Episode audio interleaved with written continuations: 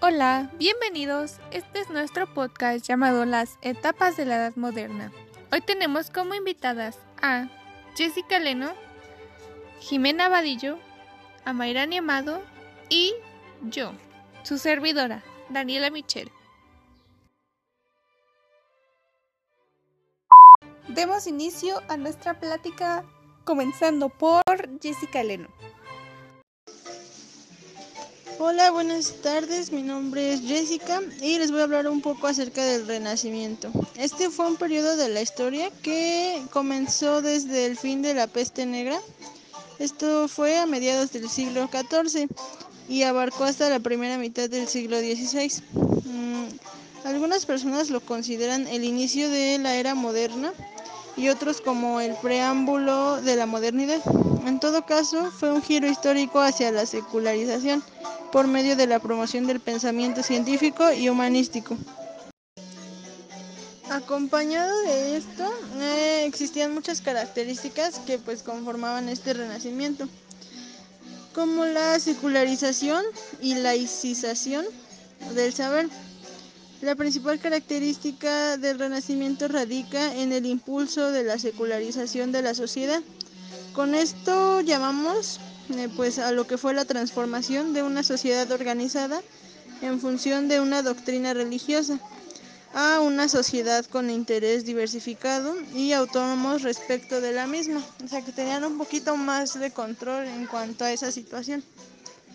Eh, también existió el antropocentrismo humano, que pues define este el renacimiento como tal se define como un periodo antropocéntrico. Esto quiere decir que pues el ser humano se convirtió en el centro pues a referencia a partir del cual se estructura el orden sociocultural, desplazando el pensamiento teocéntrico, ah, o sea, lo que no debe entenderse como el paso de una sociedad creyente a una atea o agnóstica. Eh, la valoración del pensamiento racional también fue una característica muy importante, ya que pues esta generación renacentista comienza a cuestionar las creencias medievales y pues busca explicaciones eh, racionales a los fenómenos más variados. Mm, este pensamiento racional, ya sea científico y filosófico, pues se vuelve una herramienta para el descubrimiento del mundo, de la naturaleza y pues del hombre en sí. Eh, también la curiosidad científica pues estuvo muy muy apegada a lo que fue el renacentismo porque fueron muchos los avances que se registraron en todas las áreas como la astronomía, la anatomía, la biología y la botánica. Y fue también una época asignada por importantes invenciones como lo fue la imprenta, que hasta el día de hoy se emplea en la sociedad. Esta permitió la divulgación del pensamiento, del pensamiento entre la élite alfabetizada.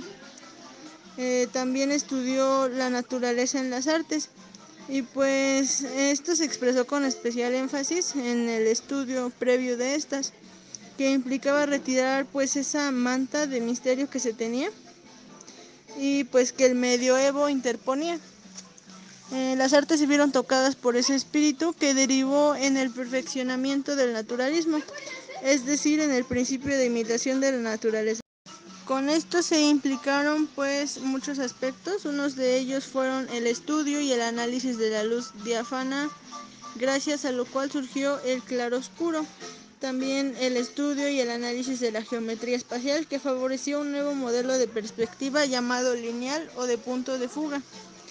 Eh, acerca de los personajes como más importantes o más relevantes, basándome en las investigaciones que tuvimos, eh, pues empleaba mucho esta parte del arte, de la pintura, y entre ellos destacan muchos pintores importantes, como lo fue Leonardo da Vinci, el Greco, Alberto Durero, Sandro Botticelli, Rafael Sanzio, eh, Pleter Breugel, Tiziano Beselli, Miguel Ángelo Bonarotti, Jan van Eyck y Giovanni Bellini. Estos son algunos de muchos personajes que tuvieron pues su importancia a lo largo de lo que vino siendo el renacentismo.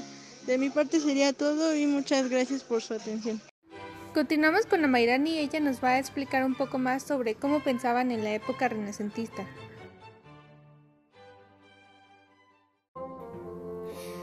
Hola, mucho gusto. Mi nombre es Joalia Mairani y yo les hablaré acerca de los pensamientos filosóficos del Renacimiento.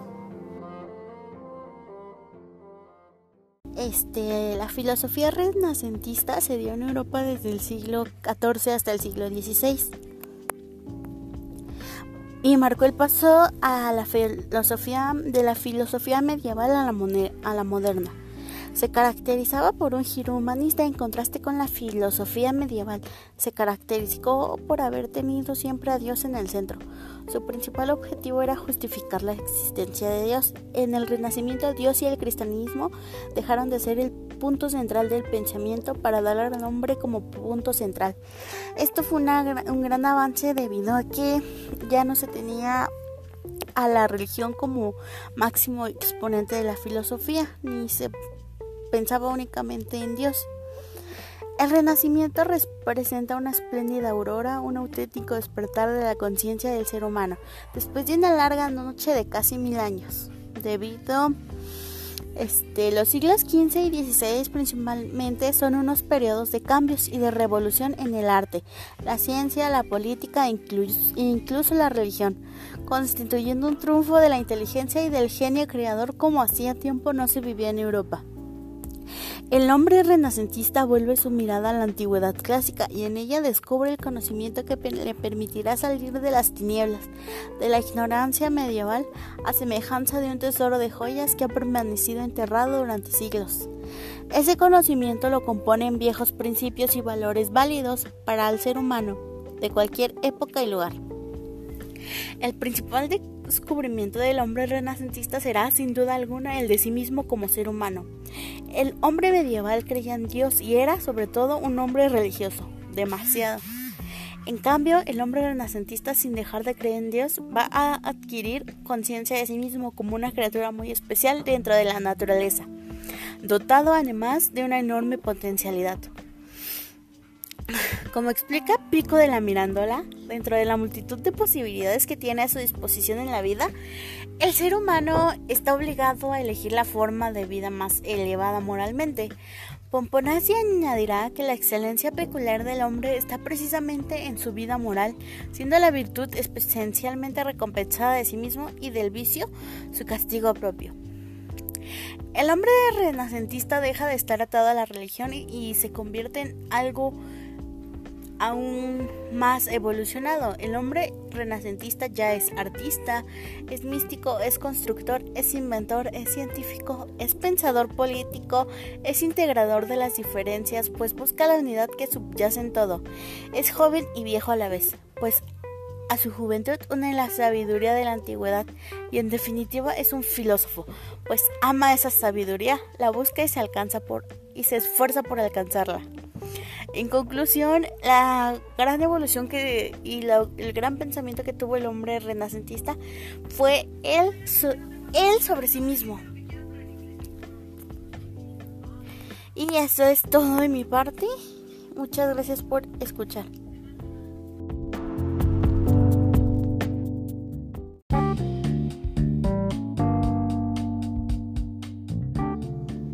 Gracias a Mayrani y Jessica por darnos a conocer acerca de la época del Renacimiento.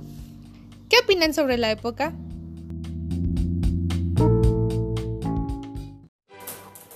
En mi opinión, el Renacimiento fue una gran época filosófica, pues se dio un gran avance y se dejó de ver a la religión como y a Dios como el máximo exponente y ya se pudieron dar nuevos conocimientos más sobre el ser humano.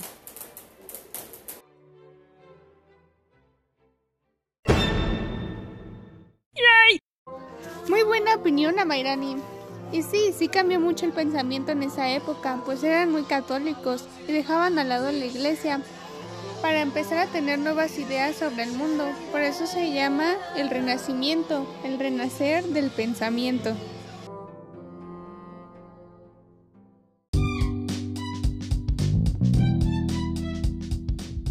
Y sí, Pero continuemos con Jimena Vadillo que ella nos contará un poco más sobre la ilustración.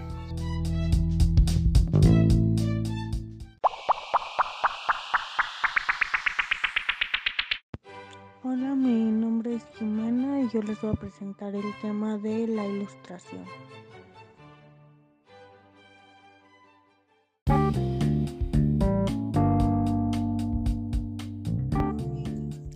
La ilustración fue un movimiento intelectual, filosófico y cultural que se desarrolló en Europa durante el siglo XVIII. Algunas de sus características principales fue que se difundió entre burguesía y sectores de la aristocracia. Sus ideas se discutían en, en los salones organizados por señoras de clase alta. Consideraban que el pensamiento racional era la única forma de acceder al conocimiento verdadero a través del razonamiento, la observación y la experimentación. También consideraba las creencias populares y la región como, como meras supersticiones. En un contexto en el que la categoría de las personas estaba determinada por su origen familiar, sostenía que todas las personas nacían iguales y tenían derechos naturales. Confiaba que el conocimiento podía mejorar la vida de las personas y de las sociedades. Cuestionó las monarquías absolutas y el principio de que el poder del rey provenía de Dios. Sus principales pensadores fueron Charles Louis de Secondat, barón de Montesquieu, Desea que el espíritu de las leyes donde establece el principio de la división de los poderes del Estado en legislativo, ejecutivo y judicial. Franco Marie Arouet, más conocido como Voltaire, defensor de la libertad de pensamientos y de la razón sobre la región. Jean-Jacques Rousseau su obra más importante fue El contrato social, en la que proponía que las personas nacen libres por naturaleza y al aceptar una autoridad que gobierne, designan partes de la libertad por el bien general.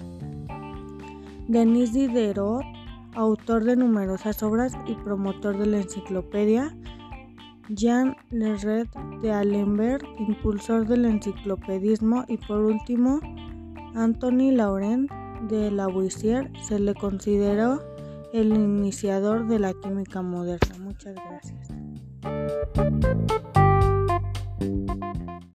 Muchas gracias Jime por darnos esta pequeña explicación sobre qué es la ilustración y cómo es que se llevaban a cabo las actividades en cierta época. Eh, pues sí, tenemos, tengamos en claro que el conocimiento ahí racional. desde ahí, desde esta época de la ilustración, es como un nuevo pensamiento que abrieron sus ojos y empezaron a quitar a los reyes de su reinado y los, las personas empezaron a tener sus propios derechos, o sea, el derecho a la... Y sí, fue todo como una revolución, pero en pensamientos. De hecho, esta es una parte muy importante, pues los países comenzaron a dividirse el poder. No solo reinaba el rey, sino que ya había varias personas que estaban como en un equipo para poderse administrar como pues país. Ahora les contaré sobre el movimiento del romanticismo. Este se originó en el siglo XVIII y siglo XIX en Europa, pero para ser más específicos, en Strasbourg, Alemania, Liquita o Laquismo, Inglaterra y Francia. El movimiento romántico exaltaba la belleza y los ideales, dando la libertad a los sentimientos. El espíritu creativo resultaba importante que lo escrito en la adhesión a las reglas de la sociedad. El artista romántico Buscaba escapar de la realidad inmediata que lo abrumaba y lo angustiaba. Este ha sido uno de los movimientos más importantes de la historia del arte y de la literatura. Pues ellos siempre ponían la imaginación versus la inteligencia, eh, la subjetividad versus la objetividad. En la subjetividad exaltaban los sentimientos y los estados de ánimo y la belleza clásica versus lo sublime. Lo sublime es lo grande, la grandeza que tienen, que conmueven, que mueven. También eran muy nacionalistas.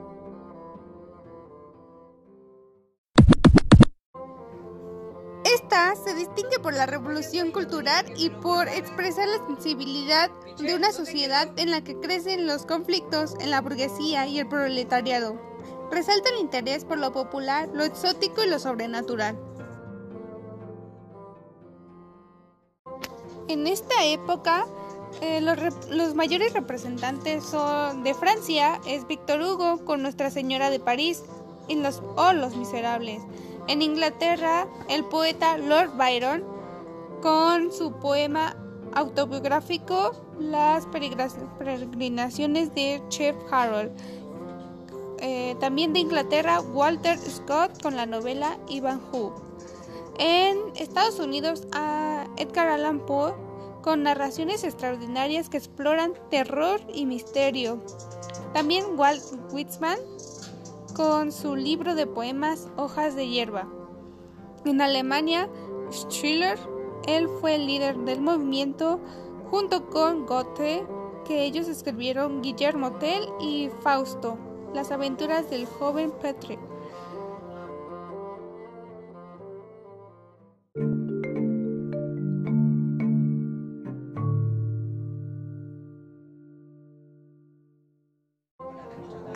Uno de los movimientos más importantes de la historia del arte y la literatura.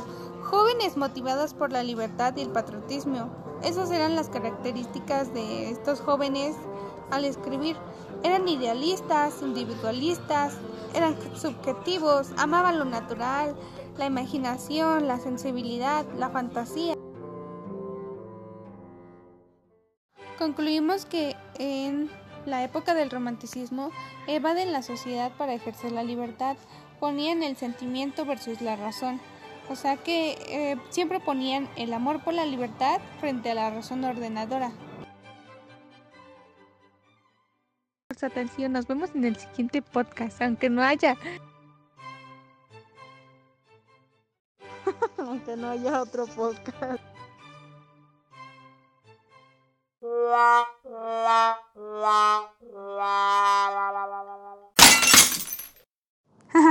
sí, muchas gracias por su atención. Nos veremos en otro podcast, no lo sé, pero nos despedimos. Chao, chao. Muchas gracias por su atención. Pues muchísimas gracias por habernos escuchado. Esperamos haya sido de su agrado y me despido de ustedes. Bueno, les agradecemos mucho su tiempo para escucharnos y pues nos vemos en el siguiente podcast. Muchas gracias.